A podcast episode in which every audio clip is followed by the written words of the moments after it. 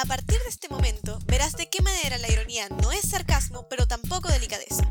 Bienvenidos todos a la ciencia del sarcasmo con Denis José Naranjo, José Rafael Mendoza y Julio César Castro.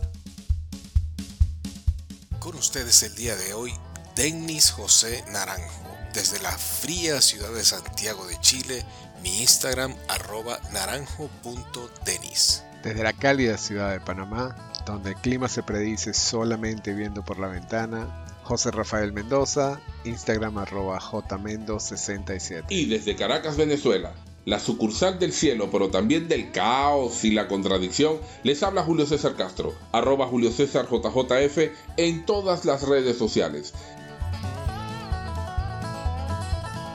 Bienvenidos a la ciencia del sarcasmo. Sabía que era tan famosa que tú la conocías fuera, de, fuera del grupo. Yo la conocí recientemente.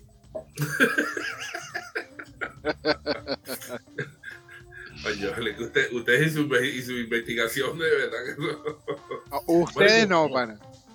Usted me quiere hacer el favor de decir, eh, Denis José, eh, vamos a hablar en pseudo clave para no revelar identidades.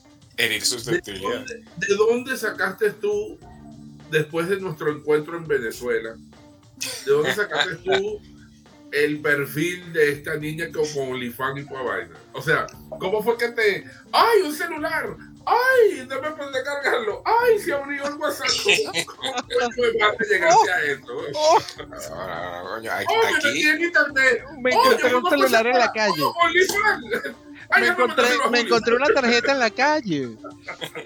mira, aquí el gordo, el gordo José es el que tiene el, el privilegio de tener esas habilidades innatas. Eso no es lo que está preguntando Julio.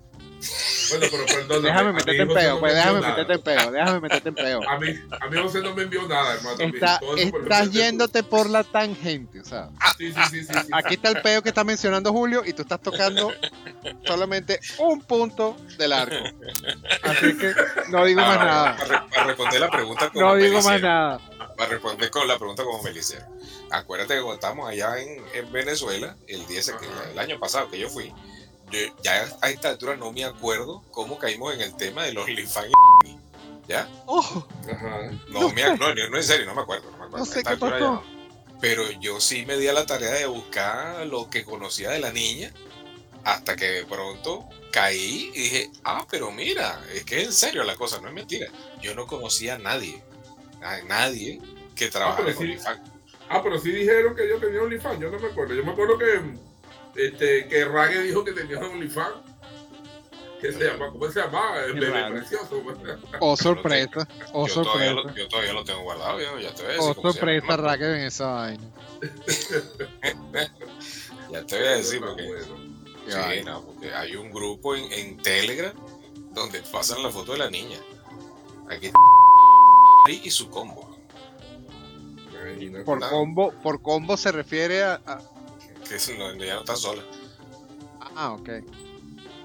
No, pero hay una foto, José, bastante sugerente. Imagínate tú. de diseño. Que ahí fue que yo, porque de verdad, o sea, me sorprendió, porque yo jamás en mi vida he visto eso. Yo, adiós, cara. Y en efecto, tal cual, la niña tiene su, su canal y sus ingresos por ahí. ¿Viste el video que te mandé? ¿Lograste ¿Video? verlo? ¿El video o el, el- el Te link? mandé un link que dijiste que no pudiste entrar, te mandé la cuenta. Ah, no, no, eso ¿Pudiste sí, verlo? no, no, todavía no. Vamos a ver si el su- producción lo puede poner en línea ahorita. Hice mi primer mes de Only y cuánto me puedo llegar a hacer ahorita. Only, usted- ustedes saben qué es la paginita azul, esas cositas que una tiene por ahí. Bueno, mi primer mes me hice 67 dólares y yo pensé que era rica. O sea, yo estaba como que, tengo 67 dólares, no lo puedo creer. Y le di, me acuerdo que le di 20 dólares, digo 60 dólares a mi mamá. Y agarré yo y completé con los otros, porque no eran 7, me quedaron 5 porque pagué como una comisión de algo. Me quedaron 5 dólares y completé para un arroz, unos huevos y unas carotas que compraba. Entonces me imagino que yo compré tipo el arroz y los huevos, algo así. Entonces completé para el almuerzo. Y yo, Mónica, yo feliz, yo dije, no, este primer sueldo lo uso para eso y el segundo yo lo voy ahorrando. Yo dije, me hago 60 dólares todos los meses y yo soy rica. Entonces me acuerdo que el segundo mes me hice 500 y yo, mami, eres rica. Claro, me hice más plata porque fue mi cumpleaños y la gente me dejaba como propina. Y yo me hice 500. Yo me acuerdo que yo iba anotando, yo tenía un bolígrafo y me anotaban en la pierna tipo, llevo 100, me acaban de dar 20, tengo 120 y yo tengo 120 dólares, no lo puedo creer. Y yo, bueno, feliz. La verdad, les digo la verdad, no soy mentirosa, no lo oculto. Antes de Only yo no tenía nada, nada de nada. OnlyFans me ha dado todo lo que tengo, todo lo económico realmente. Y lo de la, y lo de la cabeza también porque con esa plata de Only yo he pagado psicólogo y todo. Entonces, luego llegó un tiempo que yo me hacía tipo siempre 2000, porque me agarró como un manager. Entonces me hacía siempre 2000, mensual 2000. Y yo ya me sentía, yo era millonaria. Yo soy millonaria.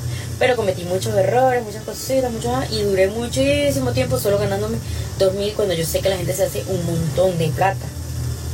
Luego he aprendido mucho y, o sea, en Only, tipo, si tú le pones empeño a Only y a tus redes sociales, creo que puedes hacer buena plata. Por ejemplo, yo me he hecho, o sea, es muy variable, la verdad. Me he hecho los primeros meses buenos, me hice 7, 10, 12, luego me puedo hacer 20, un mes bueno me puedo hacer 30, mil dólares, o sea, estoy hablando de dólares, bueno, habla 30 mil pesos, 30 mil bolívares, no, 30 mil dólares, 20 mil dólares, 10 mil dólares. Pero ahora nunca bajo de, de 15, o sea, 15 mil, de 15 mil dólares para abajo no. Pero bueno, nada, yo amo Only y me ha cambiado la vida. Con Only yo mantengo a toda mi familia, trato de arreglarle que si la casa, comprar carro para mi mamá, que mis hermanos estudien y todo. Entonces cuando dicen que la, la plata no va feliz, yo me quedo como que, o sea, me ha dañado mi cabeza, pero ver a mi familia tener cosas me hace feliz. ¿Cuánto? Marico, 15 mil dólares mensuales. Somos unos huevones. No, No, me-. Joder, chico. 30 mil dólares mensuales. Ahí en el sueldo de un profesional un año, güey, en Estados Unidos. Bueno, pero ¿sabes qué sucede, José? Que nosotros no estamos ni con la edad ni con la, la- la- lo buena que te No pienses así. En No, algún no, lado no, no. hay una loca o un loco que paga por ver. Está equivocado, compadre. Yo he dado, yo, yo de verdad acepto, reconozco que hay una inmensa variedad de gustos en el planeta y hay de todo para todo, compadre. Esto es. Hay alguien en el mundo que dice negrito, gordito, pelón, Pues. Haciendo cola, haciendo cola por meterse. habla sí. español, weón. Y lo he toda mi vida, weón. Dime vulgaridades en venezolano. Dime vulgaridades en venezolano. Dale, mamá huevo. Dime, tell me marico, please. Tell me marico, pero así, así feo, feo. que me duela, que me duela. De la madre, chico. Marico, no te puedo creer 30 mil dólares. weón. Yo en un año no hago 30 mil dólares. Bueno, mi compadrito, yo les paso un dato. Eh, Yo le he contado el caso de, mejor no puedo decir nombre por si acaso, de esta, de esta sobrina de, de la vida, que Ajá. ellos se fueron de Venezuela y era una gordita hermosa de 8 años. Ah, tú me contaste, compadre, contaste algo de eso. Y hoy en día él no sabe, porque lo que me dice es, este, verga, la carajita se ganó un montón de plata, yo vivo en Bogotá, la carajita se ganó un montón de plata con esa vaina de computadora y esas cosas. Yo creo que, yo creo que la Todos los padres hacen los huevones así. La mamá es la que le lleva las cuentas y la vaina. pues. Sí, chamo, sí.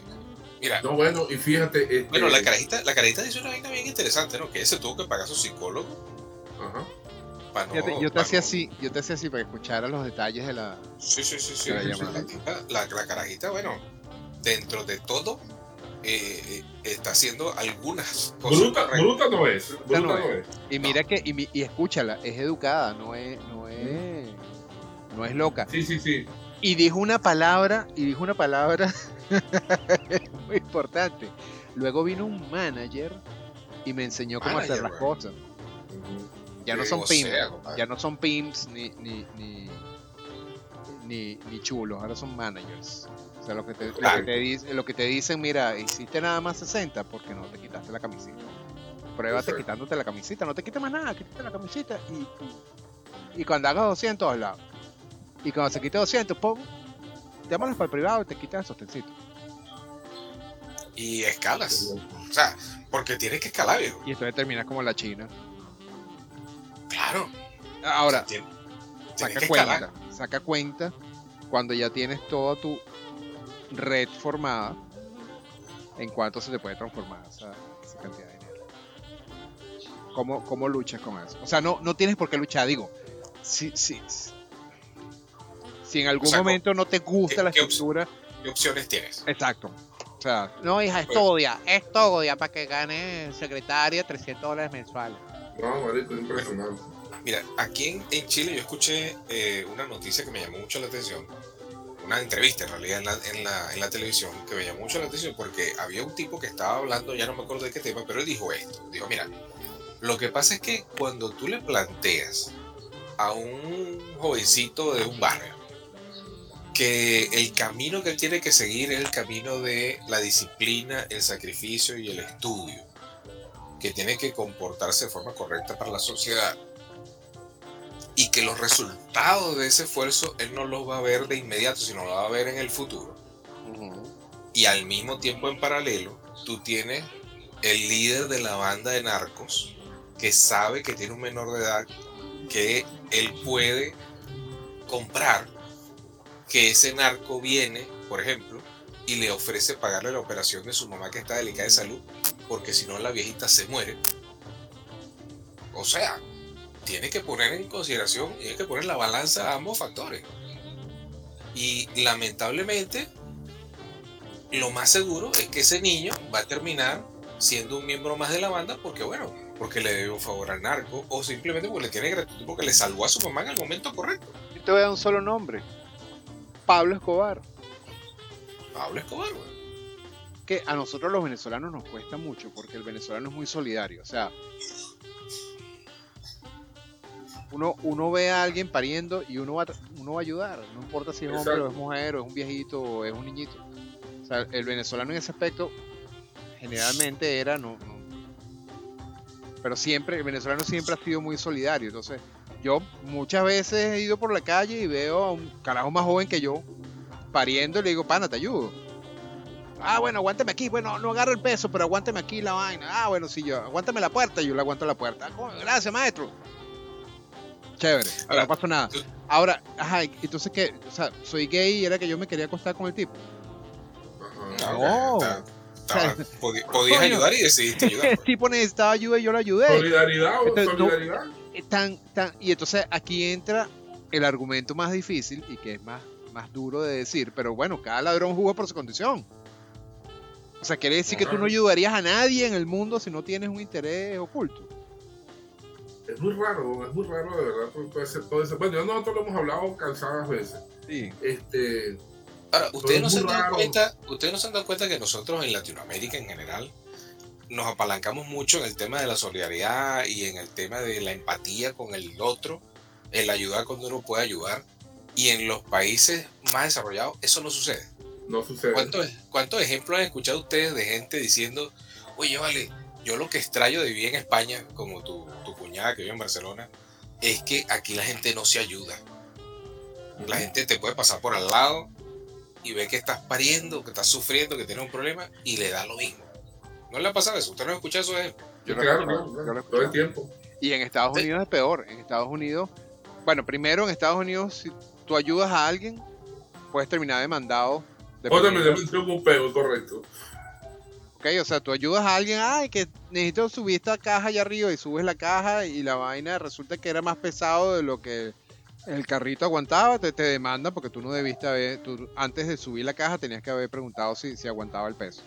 No, pero como si ese carrito no era mío, pero tenías que haber preguntado, ahora se lo tienes que pagar. Y además le tienes que pagar manutención por 10 años porque porque le, le- le- le- hiciste Pero daño psicológico porque él le tenía cariño a ese carrito. Entonces, ¿sabes qué? Usted ve esa autopista huevo que está allá, vaya y se la mama yo. Este, claro, en Estados Unidos hay- tú puedes tener 10 años viviendo en un apartamento y no sabes ni cómo se llama el vecino, ni lo has escuchado, ni sabes cómo le suena la voz. Hermanito, no quise, no quise tan lejos, aquí pasa. En las organizaciones pasa, ¿sabes? Lo como uno viene criado de un barrio es cuando tú conoces a todo el mundo de, no, del 16 a planta baja, ¿me entiendes? Pero cuando tú vas a una organización te das cuenta, pues, yo porque no puedo vivir así, ¿me entiendes? Nosotros- yo cuando viví en Las Palmas, mi compadre, nosotros vivimos en Las Palmas como 6 años, 6, 7 años. Pero mi esposa no conocía a nadie, eso tiene que ver también con el entorno. O sea, tú en la urbanización ah, bueno, el- mira, es muy difícil que tú fíjate. necesites ayuda en la urbanización. Por eso, Mi por eso tía, la- mi tía, mi tía vive en el Marqués, ¿no? Y ella una vez, mi compadre, llega a su apartamento eh, y así así dice, ay, los vecinos como que van a salir de viaje. y se metió en su apartamento, vio la puerta de los vecinos abriendo y estaban bajando y estaban bajando con cosas. Marico, resulta ser que en la noche se entera, policía, esto, lo otro, aquello, ah, ah, ah, aquella bulla y todo el, todo el peo. Y resulta ser que los vecinos estaban amarrados dentro del apartamento y los estaban mudando están robando, ¿me entiendes? Esa vaina en no pasa porque cuando ven que están sacando muebles, Orangel ve que están sacando muebles de casa de Maura, lo primero que hace es que se asoma y dice, señora Maura, ¿cómo está la vaina? ¿Todo ¿Está bien? Mira, ¿Todo bien? ¿Para dónde vas tú con esos muebles? Sí, claro, claro, claro. claro. Y ¿Será que saben que- conocen a Rosemary, conocen hasta el último primo que pueden tener las muchachas, ¿me entiendes? Sí. Eso es lo que pasa en un barrio, en una organización no pasa eso, compadre. Una organización, bueno, aquí mismo, donde yo vivo, este, el señor, el señor Félix, el señor Félix es un viejito que coño, todos sus hijos afuera, todos sus hijos. Entonces, claro, a Félix le mandan plata y le mandan esta, estos servicios de, de, de delivery que hace el mercado desde afuera y el viejo Félix le llega a su mercado. Semanalmente le llega a un mercado al viejo Félix y la plata y plata y plata. Marico, es un señor que sufre de artritis, yo no sé qué huevonada rara, que me que tu, tu, tu. Empieza el peor que Félix no aparece, no, nadie veía a Félix, nadie veía a Félix, nadie veía a Félix, coño. Empiezan los vecinos a preocuparse, pues, coño, ¿qué será la vida de Félix? y Tal, ¿verdad? Tocar en el timbre y Félix, Félix no abría. Empezó un mal olor, Ay, Oh, papá. coño, ¿qué ahora pasa? Por buena leche, marico, una de las vecinas consigue el correo de uno de los hijos y el hijo le dijo, no, tranquila que yo tengo una prima allá en Venezuela que tiene llave del apartamento y tal. Gracias a Dios el viejo Félix no, no se murió. Pero el viejo Félix le dio un ataque de vaina de esa artritis, no sé cómo es la vaina, el pobre viejo se cayó, se quedó paralizado en el suelo, mi compadre, oh. y el mal olor en el comiero pudriéndose. Coño, menos mal que fue eso. No. La verdad Y que gracias a. Dios, porque to- todos nos imaginamos lo peor, nada, se va a ir ese apartamento y el pobre Félix va a estar guindado ahí, ¿no? Entonces, ¿sabes? Eso, eso pasa porque si tú estás en un barrio y te vas a ir del país, hermano, lo primero que tú dices, coño, no sé, pendiente ahí el público y tal, que hay una llave, marico y tal, bueno, ahora el tema le das una vuelta al público y tal, bueno, ve para allá, yo te paso cualquier vaina, pero, ¿me entiendes? En una organización no, una organización, hoy en día, gracias a Dios, la hija mayor se llevó a su viejo, creo que, creo que fue España, porque evidentemente el viejo Félix no podía estar solo, pues. Pero, pero, pero también pasa mucho eso, mi compadre, de que, de que eh, la gente se va, deja a los viejos y se imaginan que mandando plata es todo. No, yo mandando plata estoy listo, ¿me entiendes? Y ya. No, marico, hay veces donde los viejos, están viejos, pues, viejos. Ahora, yo, yo me he preguntado a mí mismo, no tengo la respuesta a eso, pero yo me he preguntado a mí mismo si este tema de la, de la, del declive en la solidaridad en las sociedades a medida que van obteniendo desarrollo como sociedad, no, es, no son dos curvas que se tienen que intersectar sí o sí, a juro. Es decir, que una cosa y la otra van de la mano. Parecía, mira, eh, yo tampoco tengo la respuesta, pero todo apunta a que sí tienen una relación intrínseca, pero al contrario, mientras más te desarrollas, menos solidario eres. Claro, porque necesitas menos. Cuando debería ser al contrario. Coño, ya que, ya que puedo más, ya que tengo mayor poder, coño, ahora puedo ayudar más. Debería funcionar así, ¿no? El, el O será tema- como dice José, pues de repente precisamente como tú empiezas a ver que la gente ya no necesita tanto de tu ayuda, empiezas como a decir, bueno, ok, cada quien resuelve lo suyo. O al O- revés, como ya no necesito de mi ayuda, se me empieza a olvidar que los demás también pueden necesitar. Porque esa es la solidaridad. La solidaridad no es otra cosa que hacer por los demás lo que a ti te gustaría que hicieran por ti en su lugar. Exacto. Y un como no lo necesitas tú mismo, ences se te olvidan los demás, porque qué carajo. Claro, Todo está igual que yo. Ojo, de hecho, de hecho hay algo de eso, hay algo de eso. Yo no sé si les he contado que aquí en el edificio hay, hay como tres personas que me tienen una rechera porque dicen que yo soy millonario, porque mi bolsa del club se la, yo se la di a la consejera. pues. Ah, ok. Ella es la que la busca y la paga y todo. Y cuando viene un censo, me vuelve a anotar mi censo y le vuelve a decir, mira, que mi- como yo me la paso viajando, mi bolsa la retira la señora Rosa. Ah, sí, no hay problema y tal. Y ya, y listo. Entonces hay gente que me tiene bronca porque yo soy millonario. Está clarito. Sí, Bueno, ¿no? es que Entonces, entonces fíjate lo siguiente. Eso que dice José sí puede tener un buen punto, porque a mí la primera vez que yo conocí a alguien que sin la, punti- sin la putica bolsa simplemente no comían, a mí me sorprendió. Y eso no viene eso no viene de, de- de- eso no tiene otra razón que la, eh, eh, mi postura, pues, mi postura y mi, y mi- y mi poder adquisitivo. Gracias a Dios, no me hace falta la bolsa, entonces, por consiguiente, yo no me detengo a pensar, esa bolsa le está salvando la vida a un montón de gente, no para nada, sino que, bueno, sí, hombre, completan el mercado, esto, lo otro, mismo ya. Este, bueno, excepto la mamá de mis hijas grandes y mis hijas grandes. A ellas no les gustan los productos claros, entonces todo lo que hacen es cuando le llega la vaina, la bendita bolsa, lo cambian por X y nunca llegan a fin de mes con comida.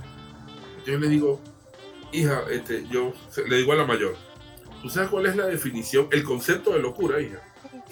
Y me dice, el concepto de locura, si el concepto de locura es hacer exactamente lo mismo siempre y querer obtener resultados distintos. Ese es el concepto de locura. Ustedes están locos para carajo todo. Porque ¿cómo es posible de que ustedes ya el 23 ya no tienen comida? Ya todo es un, pero es un caos, marico, que... eh, papá, tú no tendrás por ahí, aunque sea 5 dólares, porque aquí no hay nada. Lamentablemente ha llegado el momento de decir adiós por hoy. Ha sido un episodio lleno de risas, reflexiones y por supuesto de sarcasmo. Esperamos que todos hayan disfrutado tanto como nosotros de este viaje por la ciencia del humor ácido. Pero no podemos olvidarnos del sarcasmo del día. Antes de despedirnos, cada uno de nosotros quiere compartir una última dosis de humor ácido para que se vayan con una sonrisa en el rostro. Julio, ¿cuál es tu sarcasmo del día? A mi hija le va buenísimo en su nuevo emprendimiento. No sé de qué va. Creo que se llama OnlyFans. ¿Será una tienda? Muy a tono con el tema de hoy. Bueno, ¿tú sabes qué tienen en común el dinero fácil y la comida rápida? Que las dos pueden ser muy sabrosas al principio, pero en el largo plazo siempre terminas con un vacío en el estómago. Ahora tú, José, ¿nos compartes el tuyo? Discutíamos y me quedé callado. ¿Tenías tu razón o simplemente me cansé de discutir con un imbécil? Personas que cuando se van de tu vida dan ganas de hacerle una fiesta de despedida. Si te gustó lo que escuchaste, quieres compartir tu propio sarcasmo o simplemente insultarlos, recuerda nuestro Instagram, arroba la ciencia del sarcasmo.